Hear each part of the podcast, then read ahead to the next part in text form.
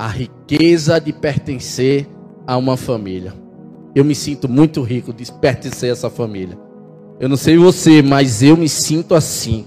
Rapaz, é, há sete anos atrás eu vivia feito um solitário nesse mundo, perdido, sem um destino, sem saber realmente em quem confiar, sem saber realmente quem poderia me mostrar o caminho da felicidade.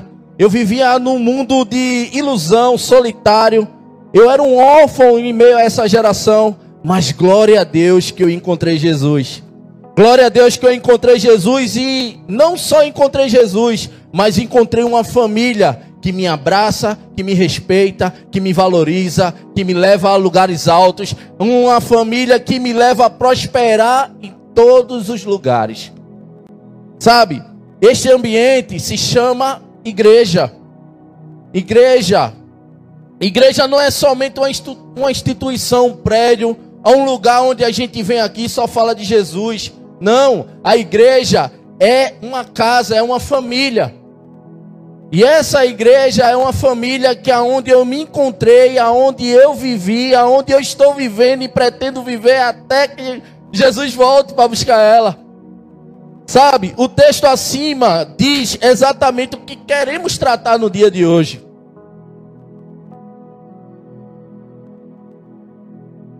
Deus faz com um solitário viver em família, não somente frequentar um ambiente familiar no dia de domingo. Não, Ele faz a gente viver, ser, viver e ser família todos os dias. Ou você só acha que você é família no dia de domingo. Nossa igreja é uma igreja que não para, é uma igreja que vive em movimento sempre. Vira e mexe, eu tô por aí. Foi até engraçado um dia desse, eu tava indo para prazeres, tava com o carro já chegando na reserva, eu disse, eu vou encostar nesse posto aqui. Quando eu cheguei no posto, veja a saudação. Quando eu cheguei no posto, antigamente era Pai do Senhor, irmão. Quando eu cheguei no posto, o cara, eu nunca vi na minha vida. O cara diz: graça e paz, família que ama. Eu disse: Amém. Quem é você? Aí ele disse: Eu sou de lá, poxa. Mas eu me converti agora há pouco. Eu disse: Meu irmão, que bênção, velho, que você entendeu que nós somos uma família. Aí ele disse: Meu irmão, é, eu não tenho ido tanto ao culto porque eu sou chefe de pista e eu largo muito tarde mas eu amo pertencer àquela família. Eu disse que é isso aí mesmo. A igreja, ela não é só um prédio. A igreja não é só uma instituição. A igreja é uma família. E você que ainda não faz parte dessa família, vem ser família conosco, você não vai se arrepender. É só riqueza. De vez em quando vai ter umas dor de cabeça, mas Jesus disse: No mundo tereis aflições, tem de bom ânimo. Você vai vencer. Sabe? É, foi Ele que nos convidou e pagou o preço para que nós pudéssemos pertencer a essa família. Jesus. Você já foi chamado para ir a algum lugar que não tinha dinheiro, que não tinha nenhum recurso. Eu amava fazer isso no mundo. Eu no mundo eu eu chegava para os meninos e aí, sextou. Mas no meu caso era sábado, porque no sábado eu trabalhava. Eu dizia, ah, e aí? Vamos pro pagode? A menina dizia, não, não vou não, que eu tô sem dinheiro. Eu disse, pega o táxi, que chegar lá eu pago. Eu, olha, que ousadia. Tô liso. Tá comigo? Tá de boa. Vamos embora. Quem nunca pagou algo para um amigo? Eu no mundo eu fazia isso, hoje em Jesus eu faço muito mais. Eu amo fazer isso. Mas sabe quem é que fez isso primeiramente por nós? Foi Jesus. Ele pagou o preço que nenhum de nós poderíamos pagar. Ele foi o nosso melhor amigo, que nos levou ao lugar de viver em riquezas que nos apresentou a igreja. E Priscila falou aqui se tinha algum visitante, convidado, tal. e não levantou a mão ninguém, então significa que todos são da família. E que bom que você entendeu isso. E se você que não é da, da família e ficou meio constrangido de levar levantar o braço, eu quero te dizer que esse lugar é a tua família também. Só basta você querer. Sabe? É, você já passou por esse momento sem ter condições e sem ter nenhum recurso de ir para algum lugar e chegou um amigo e disse: "Vamos, eu pago para você". Mas um amigo, aquele mais chegado, disse: "Vamos, eu pago para você". E Jesus fez isso. Não tínhamos condições de habitar nessa família e sermos perdoados pelos nossos pecados, sim ou não? Eu nunca imaginei que Jesus ele seria tão generoso, tão amoroso, tão bondoso de perdoar os meus pecados. Sabe? É triste, eu fico assim horrorizado de voltar à minha memória das coisas que eu fazia. Eu era um agente de, de destruição para a humanidade. Sabe, o cara trabalhar cinco anos na empresa e de repente ir ao banco, pegar sua indenização e chegar uma pessoa e levar o seu dinheiro, e você chegar em casa, três filhos, uma mulher, dois cachorros, três periquitos, um papagaio, dependendo daquele dinheiro para sobreviver. E quando a pessoa chegar em casa e dizer: Eu fui assaltado, isso me dói no coração. E eu achava que Jesus ele nunca ia me perdoar. Sabe você ser um contribuidor de destruição na vida dos adolescentes, dos jovens, das mulheres, dos homens, oferecendo droga? Eu já fiz isso. Eu já vendi. Eu já dei. Eu já compartilhei a destruição dos outros. E eu achava que esse amigo ele nunca ia me perdoar, ele nunca ia me receber. Mas teve um dia que ele disse: Se você der o primeiro passo, as coisas velhas vão passar e tudo que eu vou mostrar para você será novo. Por isso que a Bíblia fala: as coisas velhas já passaram e tudo se fez novo. E o novo tempo chegou. Hoje eu tenho vivido as maravilhas de Deus. Antes eu era um contribuidor para a destruição, hoje eu sou um contribuidor para a evolução das pessoas. Hoje eu sou canal de bênção na vida de muitos, aonde eu era destruição na vida de muitos. Sabe? Você deve estar sentado aí achando que você não serve para nada, mas eu quero te dizer que na mão de Deus, na mão de Jesus, você é um agente de milagres. Amém? E o seu amigo, ele pagou isso para você. Ele, Jesus, ele pagou o preço. Ele pagou o seu ingresso, a sua entrada para pertencer a essa família. Sabe, um show mais caro que você imaginar aí. Open bar, não sei o que, tá, tá, tá, ppp. Isso não é nada para o que Jesus pode te oferecer. O mundo ele pode oferecer muitos enganos, muitas ilusões. Pode oferecer muitos prazeres momentâneos.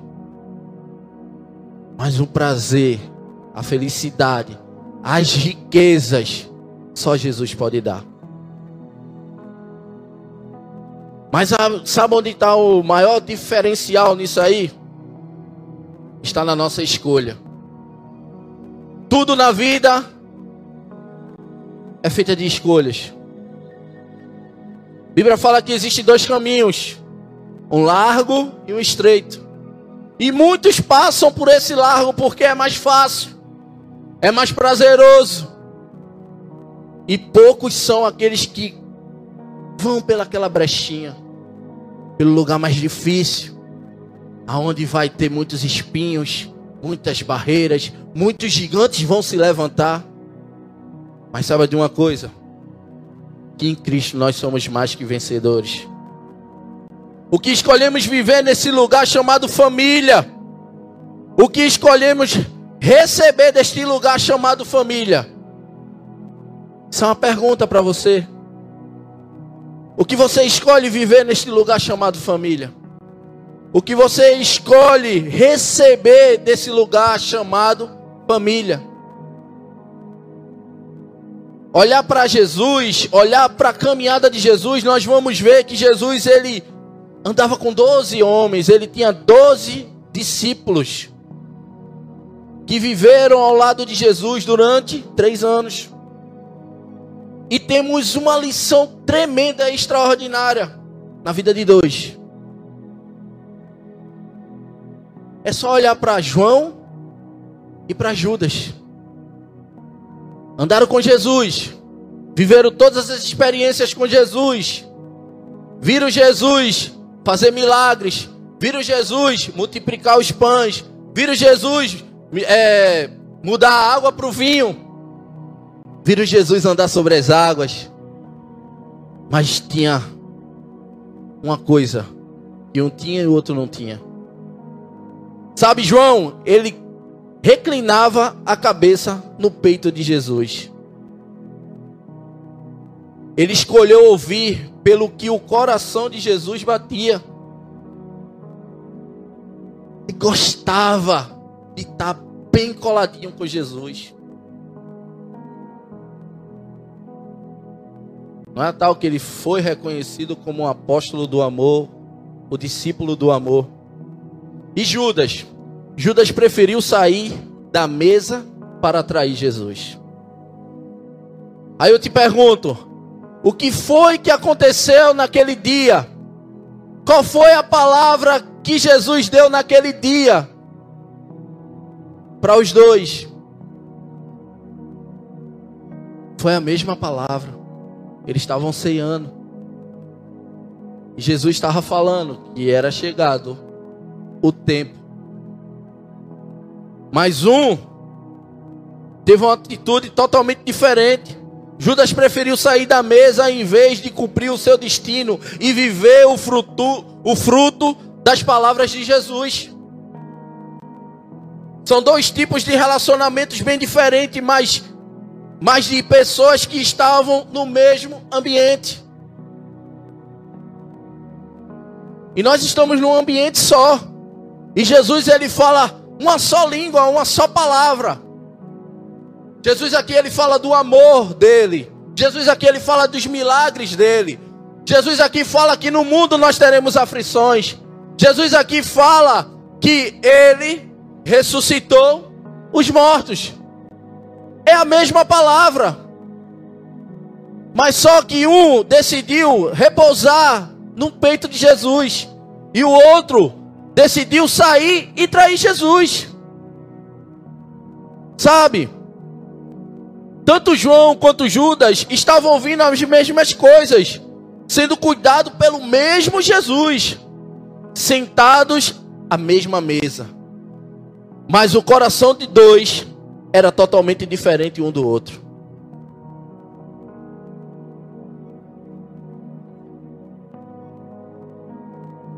Aí está um dos maiores, se não maior, problema de uma família: a falta de unidade.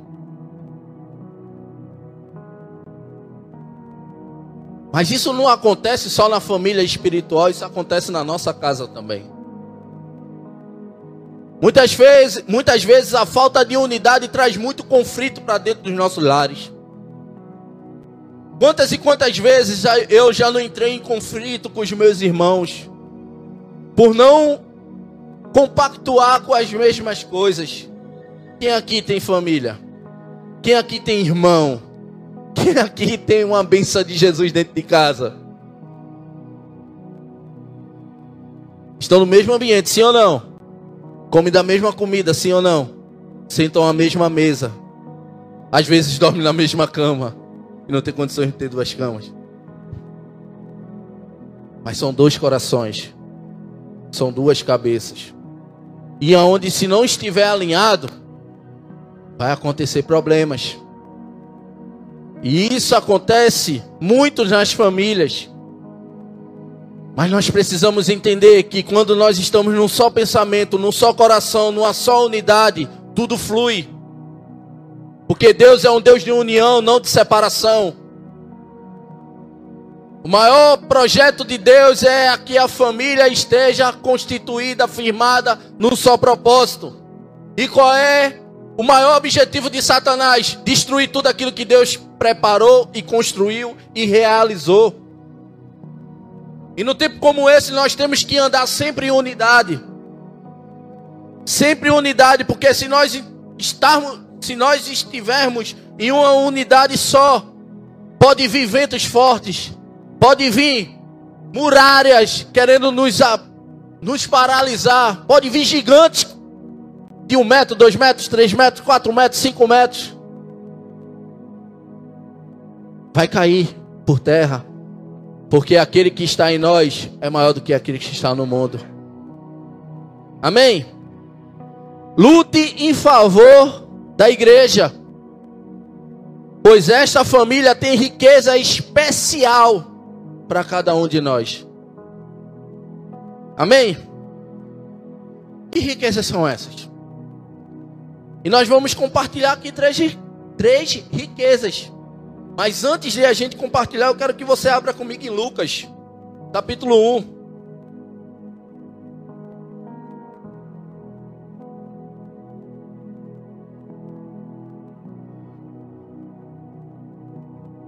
Lucas capítulo 1.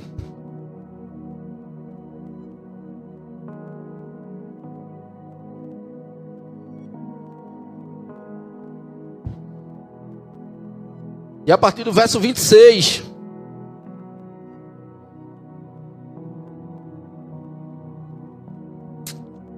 Diz assim: No sexto mês, Deus enviou um anjo, Gabriel, a Nazaré, a cidade de Galiléia, e uma virgem prometida em casamento a certo homem chamado José, descendente de Davi. O nome da virgem era Maria. E o anjo aproximou-se dela e disse: Alegre-se, agraciada. O Senhor está com você. E Maria ficou perguntando, perturbada com essas palavras, pensando o que poderia significar essa saudação. Mas o Senhor lhe disse: Não tenha medo, Maria. Você foi agraciada por Deus. Você ficará grávida e dará à luz a um filho. E por, porá colocar o seu nome de Jesus. E ele será chamado Filho do Altíssimo, o Senhor Deus lhe dará o trono do seu pai Davi. E ele reinará para sempre sobre o povo de Jacó. O seu reino jamais terá fim. Perguntou Maria ao anjo: Como acontecerá isso, se eu sou virgem? E o anjo lhe respondeu: o Espírito virá sobre você e o poder do Altíssimo cobrirá com a sua sombra. E assim, aquele que há de nascer será chamado Santo, Filho de Deus. Também Isabel, sua parenta, terá um filho na velhice, aquele que dizia ser estéril. Já está em seu sexto mês de gestação pois nada é impossível para Deus. E respondeu Maria: Sou serva do Senhor. O que acontecer comigo, conforme a tua palavra? Então o anjo o deixou. Uau, esse texto é lindo. Esse texto é maravilhoso. Esse texto nos ensina demais. E esse texto tem algumas riquezas e eu quero compartilhar com você. Pertencer à família chamada igreja nos dá, primeiro ponto, um nome. Um nome. Lucas capítulo 1, versículo 31 fala assim, ó: Você ficará grávida e dará à luz a um filho e porá o nome de Jesus. Todos nós, nas, quando nascemos, recebemos um nome.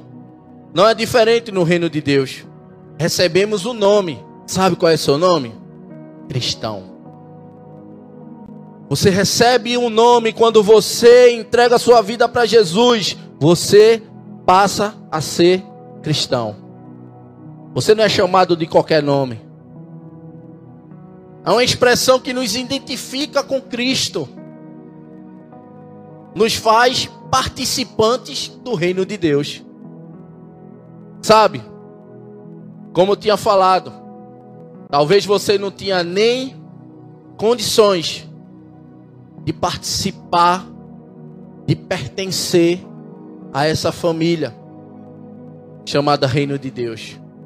E Jesus te pega pela tua mão e diz: Você não é mais aqueles que dizem que você é. Você agora é cristão. Você parece comigo. Pode entrar. Esse é seu ingresso.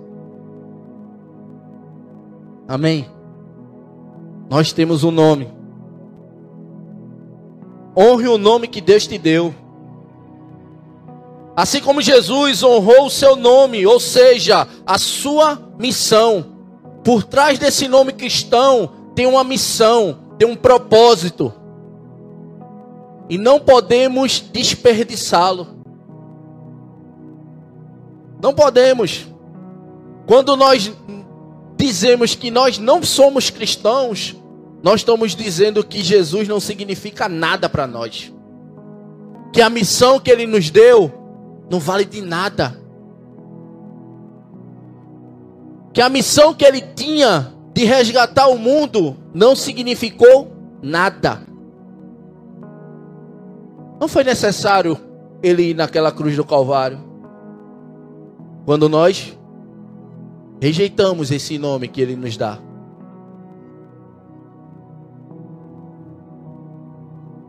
Precisamos honrar a riqueza de ser cristão, de verdade. Um cristão se parece com Cristo. Sabe o apóstolo Paulo? Sejam os meus imitadores, assim como eu sou de Cristo. E aí? Você tem imitado quem?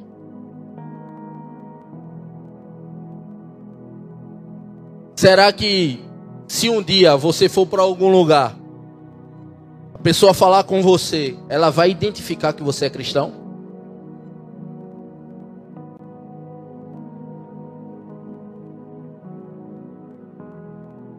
Foi ontem, meu Deus.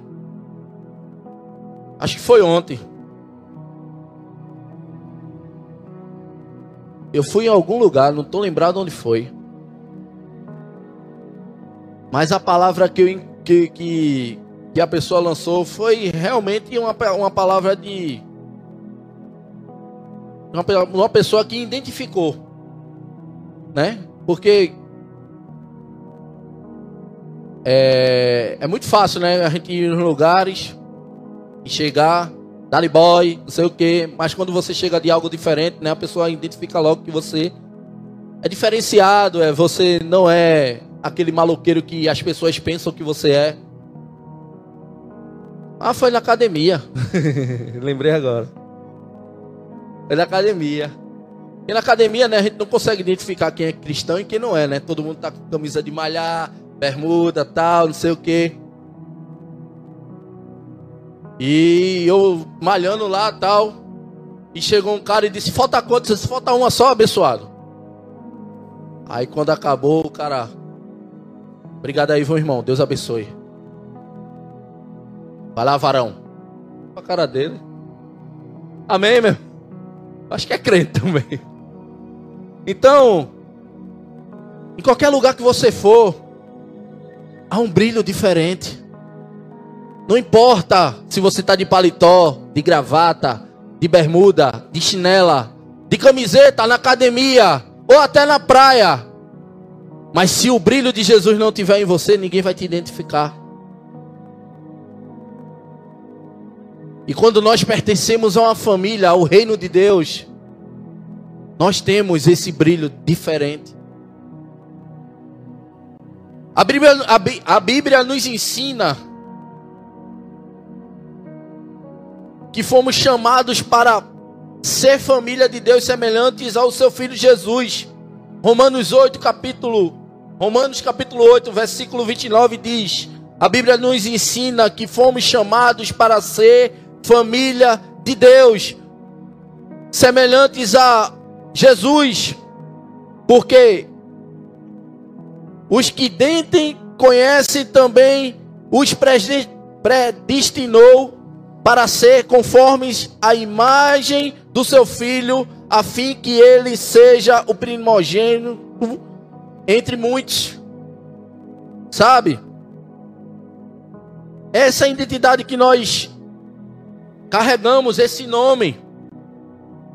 E o segundo ponto aqui, a segunda riqueza é para pertencer a uma família chamada igreja, que a igreja nos dá, é uma identidade. Acho que colocaram aqui. Ainda não. Identidade. Segundo ponto. Aí. No versículo 35, o anjo respondeu: O Espírito virá sobre você, e o poder do Altíssimo cobrirá a sua sombra.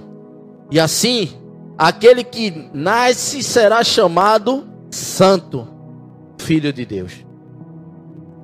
O nome do seu bebê seria Jesus, mas seria chamado também de Filho de Deus. Nós temos um nome. Nós somos cristãos. Mas nós temos uma identidade. E na identidade, no verso, tem lá o nome do pai e o nome da mãe. E a nossa identidade no reino do Espírito, do outro lado, tem a data que você entregou sua vida para Jesus e tem escrito assim, ó, filho do Deus Pai Todo-Poderoso, Criador dos céus e da terra. Você é filho. Você é filha, você pertence a um lugar, você tem uma identidade. A forma que nós somos chamados define a nossa identidade. Quantos de nós não já fomos chamados de burro, incapazes, imprestáveis. Por isso, alguns ainda carregam isso, passando a ser a sua identidade, mas não é, sabe? Talvez alguns vão rir, mas é coisa do diabo. Sabe quando, como eu era conhecido no mundo de venta de porco? Graças a Deus que ninguém riu. Mas por que, Denis? Porque eu ficava fazendo isso com meu nariz e cheirava muito pó. E logo, todos que se diziam que eram meus amigos me deram uma identidade que não era minha. Me deram um nome, vida de porco. E quando eu fui me aprofundando mais ainda nas baboseiras do diabo, eu tomei outro apelido, outra identidade que não era a identidade que Jesus queria que eu tivesse. Cavalo de São Jorge. Me iludiu tanto esse esse esse esse esse apelido que eu acabei me tatuando com São Jorge. Porque eu andava com a corrente de prata que tinha um São Jorge bem grandão, tinha um anel bem grandão do São Jorge. Eu tinha uma moto que para a escolinha da mostardinha de saída de banco era a melhor moto, que era a Twist. E eu acabei entrando nessa arapuca de fazer saída de banco e eu era o piloto, então era o cavalo de São Jorge. E o mundo ele tenta fazer você entender que isso é maravilhoso. Mas hoje eu tenho uma identidade. Eu falo só porque, para você entender, não tenho orgulho nenhum de falar isso, mas eu falo para você entender que Jesus, ele pode todas as coisas. Aonde o mundo diz que você não vai ser nada, Jesus faz o impossível acontecer e você consegue ser alguém nele. Eu não tinha nenhuma habilidade e não tinha nenhuma capacidade de estar falando para uma multidão. Mas eu entendi que aonde abundou o pecado, superabundou a graça e eu hoje estou aqui. Não é porque eu sou perfeito, porque a Bíblia fala que nós temos que buscar a santidade todos os dias. Jesus mesmo disse: Seja santo, porque eu sou santo.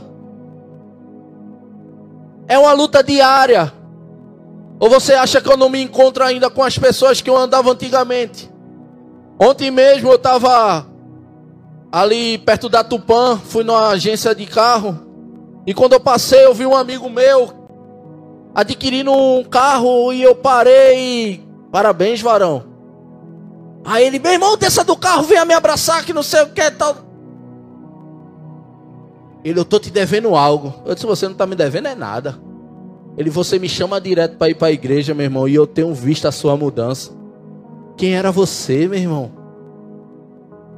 A maioria dos nossos amigos de antigamente tá tudo morto. Tem dois ou três gato pingado preso. E você tá aí, velho. Eu disse é porque eu peguei uma rota diferente. Eu cansei de pegar atalho. Eu estava tentando buscar felicidade aonde não tinha. E hoje eu estou no caminho certo. Hoje eu tenho um Senhor que Ele me faz andar em, va em vales verdejantes. A sombra do onipotente Ele está sobre mim, meu irmão. Ele, quem diria, hein? Tu tá casado e tem dois filhos. Eu disse, ainda tem, ainda tem lugar para mais. Até eu fechar a fábrica ainda tem espaço. Porque filho é bênção. E depois que eu tive filho, eu fui mais abençoado ainda, porque é família. É família. E toda família tem a sua identidade, e você tem a sua identidade também. E é ser filho de Deus, você tem a herança celestial e não terrena. Não deve viver baseado no que o mundo e as pessoas dizem ao seu respeito. Mas você tem que andar baseado no que a palavra diz que você é. Mas os céus diz que você é filho. Diz que você é filha. Sabe? É como eu falei, o mundo queria me rotular. Queria me dar nomes que não eram meu. E hoje eu tenho um nome. Hoje eu sei quem eu sou. Hoje eu sou filho de Deus. Hoje eu vivo os princípios e as bênçãos do Senhor. Sabe aquele texto que eu amo? Que muitos aqui já sabem? Mateus 6, 33. Buscai primeiramente o reino do céu e a sua justiça, e as demais coisas vos serão acrescentadas. E todos os dias eu procuro buscar as coisas do reino. E sabe, muitas vezes eu fico até conversando com Deus. Senhor, eu mereço isso mesmo. E Ele diz: Nada que você tem está comparado com aquilo que ainda vou te entregar. Sabe, você acha que você está feliz distante de Deus. Mas eu quero te dizer que a felicidade você só vai encontrar naquele que está disposto a te dar uma identidade. O diabo, ele nos apelida, mas só Deus nos dá uma identidade. Escolha assumir a sua identidade em Cristo. Tenha coragem. Não se intimide.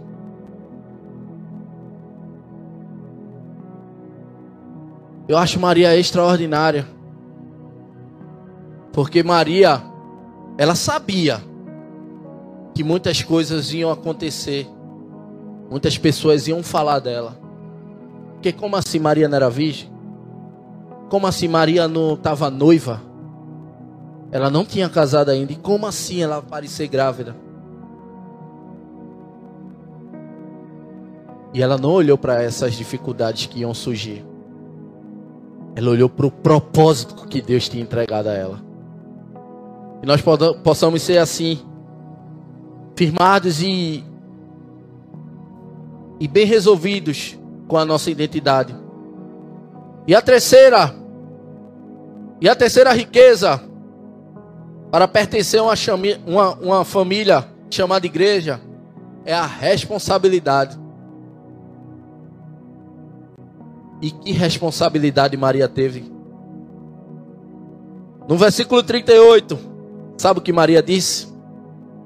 Aqui está a sua serva, a serva do Senhor. Cumpra em mim a tua palavra. Quando Maria disse isso, ela automaticamente ela disse: Eu não estou nem aí porque vão falar. Muitos vão apontar, muitos vão dizer que eu fiz sexo antes do casamento. Mas eu sei quem eu sou em Jesus. Eu sei quem eu sou em Deus. Eu sei quem foi que apareceu para mim. E eu sei quem foi que me chamou para essa missão. E eu quero te dizer que nós, na qualidade de família, somos a Maria dessa geração. Nós não estamos gerando filhos biológicos, mas nós estamos gerando os filhos espirituais. Você, líder de célula, nenhum dos seus discípulos foi gerado do seu ventre, mas foi Jesus que enviou até você. Então você é uma Maria. Eu sou uma Maria que entendeu a missão que entendeu o propósito, aonde muitos vão falar, aonde muitos vão apontar o dedo, aonde muitos vão vão parecer mais com Judas do que com João. Mas não olhe para isso.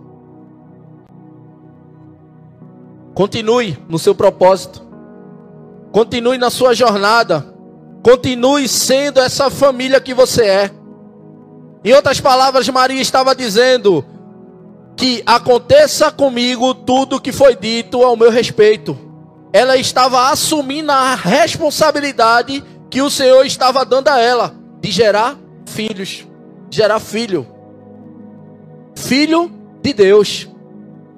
Nessa família recebemos riquezas, geramos filhos de Deus. Toda família tem uma responsabilidade, sim ou não? Você, chefe de família, pai, você tem uma responsabilidade. Você, mãe, você tem uma responsabilidade. Você, filho, você tem uma responsabilidade também. Todos têm uma responsabilidade. A responsabilidade não é só para um, mas é para todos. Afinal de contas, nós somos família. E a família é, serve para quê? Aonde um tiver mais fraco, o que está mais forte vem lá e diz: meu irmão, tamo junto, vamos embora. Ah, meu irmão levou uma topada, deixa ele no chão. Não, vamos voltar, vamos pegar nosso irmão.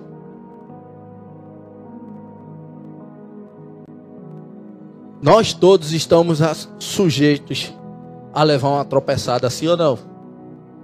Mas o segredo está na responsabilidade de todos. Nesta casa, nesta família, Deus nos chamou para ganhar, ganharmos todas as pessoas para Jesus. Diga amém. Essa é a nossa responsabilidade nesta família. Você pode até fa fazer de forma, você pode, você pode fazer da forma, mas do jeito que Deus te criou. No bairro onde você mora, no lugar onde você trabalha. Você pode fazer do seu jeitinho, da forma que você acha melhor. Mas quem te capacita é o Deus que te criou, que te enviou. Sabe, ele disse para Maria: Maria, você no seu jeitinho aí mesmo. Vá. Porque eu vou cuidar de tudo. Você foi agraciada.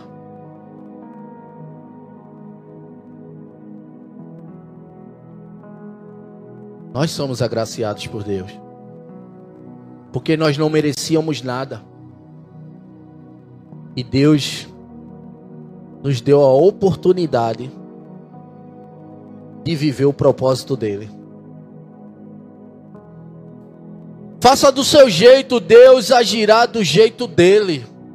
Porque muitas vezes a gente quer fazer algo sendo Deus. Mas é no nosso jeito. Do nosso jeito, na nossa simplicidade, o nosso jeito de falar, o nosso jeito de agir, que vai cativar mais pessoas para essa família. Se for para mim, diga que eu não vou atender. Jesus, ele deixou uma missão.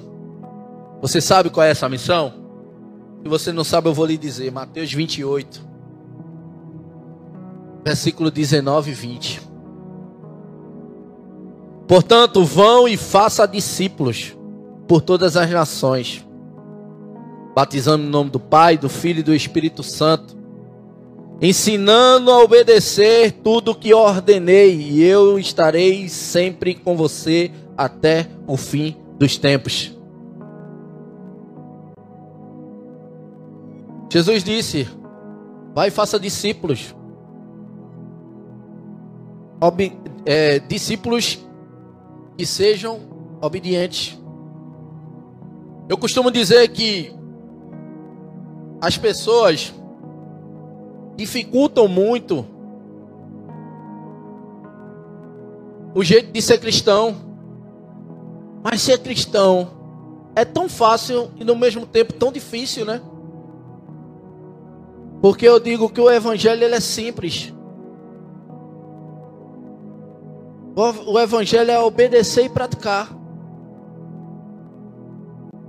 Mas muitos não querem obedecer, e muito menos praticar. Então a renúncia, o que foi que Jesus disse? Aquele que quer vir após mim, negue-se a si mesmo, tome a sua cruz e siga-me. Olhando para os filmes que você vê aí da paixão de Cristo, você acha que aquela cruz é maneira? pesada. É difícil. Mas Jesus diz: tem de bom ânimo. Tem de bom ânimo, porque eu venci o mundo. Eu consegui fazer tudo isso, por que você não consegue? Porque você não quer obedecer. Ele diz aqui, ó: ensinando a obedecer tudo que ordenei. E eu estarei com vocês até o fim dos tempos. O fim dos tempos chegou? Não, né? Então Jesus está aí com você.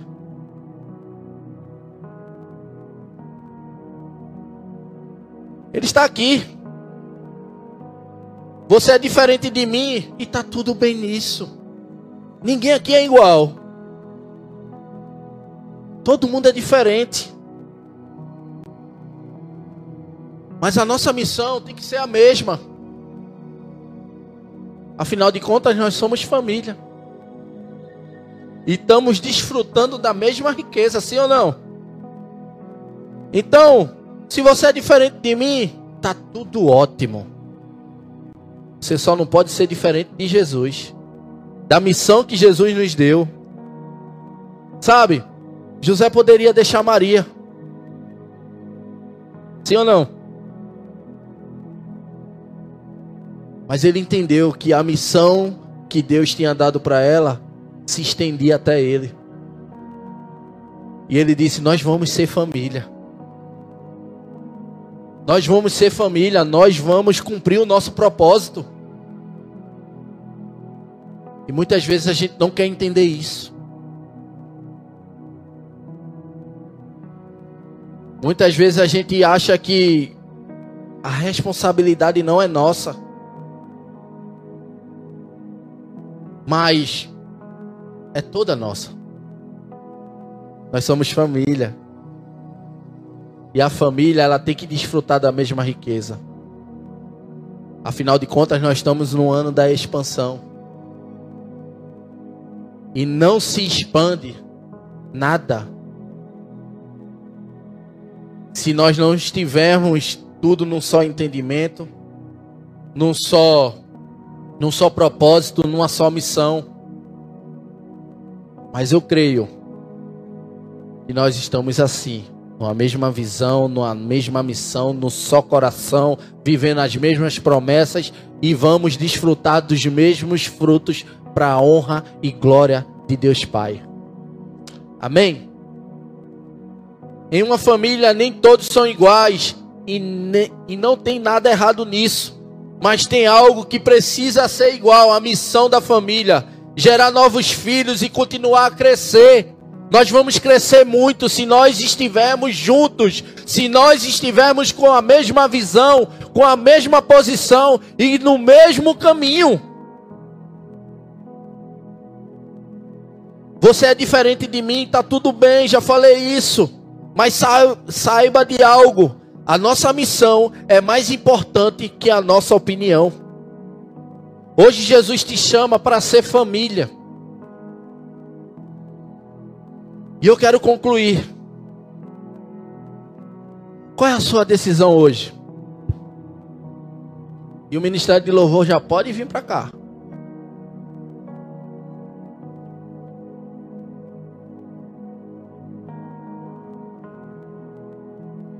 Sabe, o texto que a gente começou a mensagem diz: Deus dá um lar aos solitários e liberta os presos a prosperidade. Você tem noção disso? De você ser preso nesse mundo tão perverso, o mundo de prostituição, o mundo de mentira, o mundo que as pessoas só querem se auto beneficiar, é, auto se humilhar as pessoas, você ser preso a isso e Deus te arrancar desse cárcere e te colocar no reino dele, na família, para você prosperar? Sabe, Deus fez isso comigo. Eu passei 10 anos trabalhando numa empresa, aonde o dono da empresa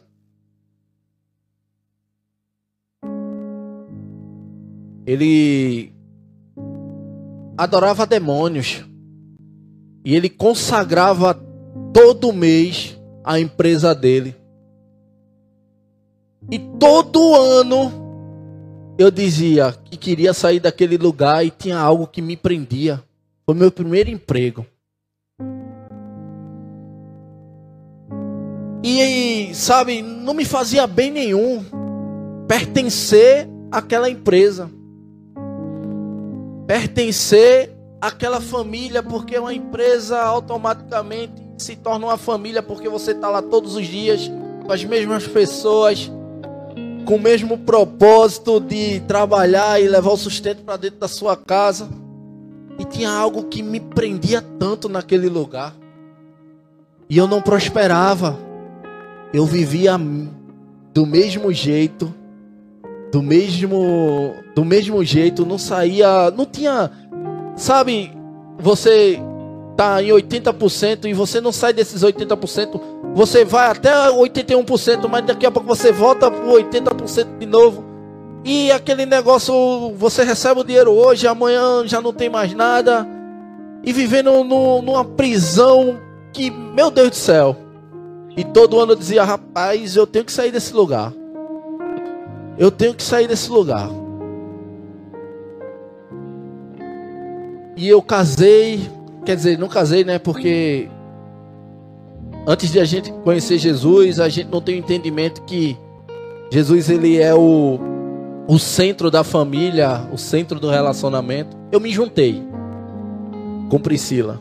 Priscila também não estava na igreja no tempo. E a gente não tinha esse entendimento e as coisas não andavam. A gente tinha um sofazinho velho, uma casinha bem pequenininha. A única coisa que eu tinha que eu podia bater no peito e dizer que era meu era a minha moto, que já estava quitada. Que o restante estava tudo nos cartões de crédito. E as coisas não andavam. Mas teve um dia que algo me atraiu. E eu lembro como se fosse hoje, 20 de dezembro de 2014. Eu fui para a igreja. Depois de Priscila me aperrear que só. E quando eu cheguei na igreja, Deus falou algo comigo. O apóstolo contou a minha vida de frente para trás, de trás para frente. Eu disse: Eu nunca vi esse homem. Como assim? Toquei em Priscila e disse: Posso contar? Foi? Ela disse: Eu não contei, foi nada. Eu disse: Tá certo. E naquele dia Jesus já estava me chamando para perto dele. Mas tinha algo no mundo que me prendia. Dia 20 de janeiro, de fevereiro, de dezembro. Dia 25 vinha o quê? Natal. Já estava tudo esquematizado. Dois litros de uísque e 5 gramas de pó guardado. Dinheiro para comer não tinha, mas para droga, porque o diabo ele gosta de financiar a nossa destruição. E alguém aqui quer aceitar Jesus, tal, não sei o que. Eu disse, vou ficar calado na minha. E fui-me embora. E quando chegou no dia 25, aonde já estava tudo esquematizado e eu começava a beber numa sexta-feira e só parava na segunda-feira. Deu duas horas da manhã, eu disse a Priscila, eu quero ir embora para casa. Ela disse, hã? Eu disse, eu não estou me sentindo bem não nesse ambiente não. Tava aí um bocado de amigo meu. Ela disse, e, e os litros de uísque? Deixa aí. Bora pra casa. E ela deu um glória a Deus tão grande que eu disse, pra que isso? E a gente foi para casa. E aquela palavra ela ficou no meu coração a semana todinha, mas a outra semana tinha o quê? Réveillon. E a gente tinha uma casa em Tamaracá. Já estava tudo esquematizado. E meu sobrinho, ele tinha acabado de ficar de maior e tava bebendo. Tava bebendo. E ele sempre falou que eu era o espelho dele, né? E sabe o que foi que aconteceu, né? Eu acabei levando ele pro caminho das drogas. E a gente começou a beber no Réveillon. Quando deu um e meia da manhã, aquele mesmo sentimento. Vai dormir. Eu disse, Priscila, eu vou dormir. Ela disse, o quê? Eu disse, hum, tô com vontade de beber, não tô com vontade de fazer nada. Eu não disse a ela com vontade de usar droga porque eu fazia escondido dela. Porque quando ela me conheceu, ela sabia, mas não aceitava. E glória a Deus por isso. E depois Deus começou a, falar no meu coração, mesmo sem aceitar, dizer: É isso que você quer ser mesmo? É essa referência que você quer ser para o seu sobrinho? Eu estava cheirando um pouco o meu sobrinho, meu sobrinho tinha acabado de completar 18 anos. Eu disse: Não, não é isso que eu quero para mim. E no outro dia, quando amanheceu, Priscila disse: Olha, vai ter uma marcha para Jesus lá na central. Eu queria tanto ir. Eu disse, então, você vai. Ela disse, mas eu queria que você fosse comigo. Então, a gente vai. Aí ela disse, mas é na quarta-feira de cinza e a gente não vem pro carnaval aqui, né? Porque o intuito de a gente alugar a casa lá em Tamaracá era por causa do carnaval. Eu disse, mas eu não venho não pro carnaval não. Ela disse, hã? Aí eu disse, eu não quero, eu não sei o que é que tá acontecendo, eu não quero. Não quero esse carnaval a gente não vai vir, a gente vai ficar em casa e a gente vai para essa marcha para Jesus. Mas entre a marcha para Jesus e o dia que eu falei isso, que foi dia 2 de janeiro, existia um encontro de casais no dia 11. No dia 10. E quando eu cheguei naquele encontro de casais lá na central, Deus manifestou o seu amor por minha pessoa.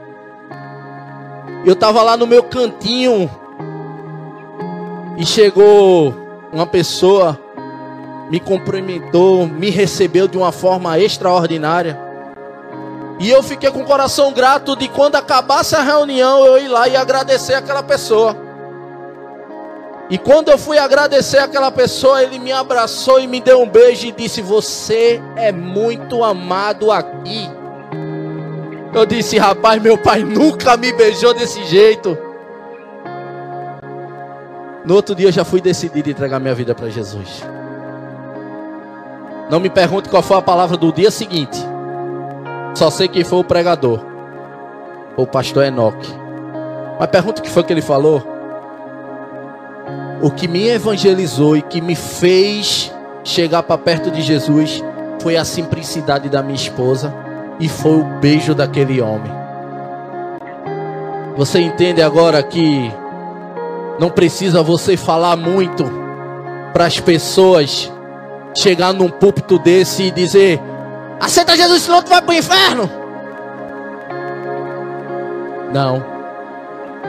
É o jeito que você trata as pessoas diferente que vai mostrar que você é um verdadeiro discípulo de Jesus. E hoje eu estou aqui, fazem sete anos, da minha melhor decisão. Sabe, um solitário tem uma casa. Tem uma casa.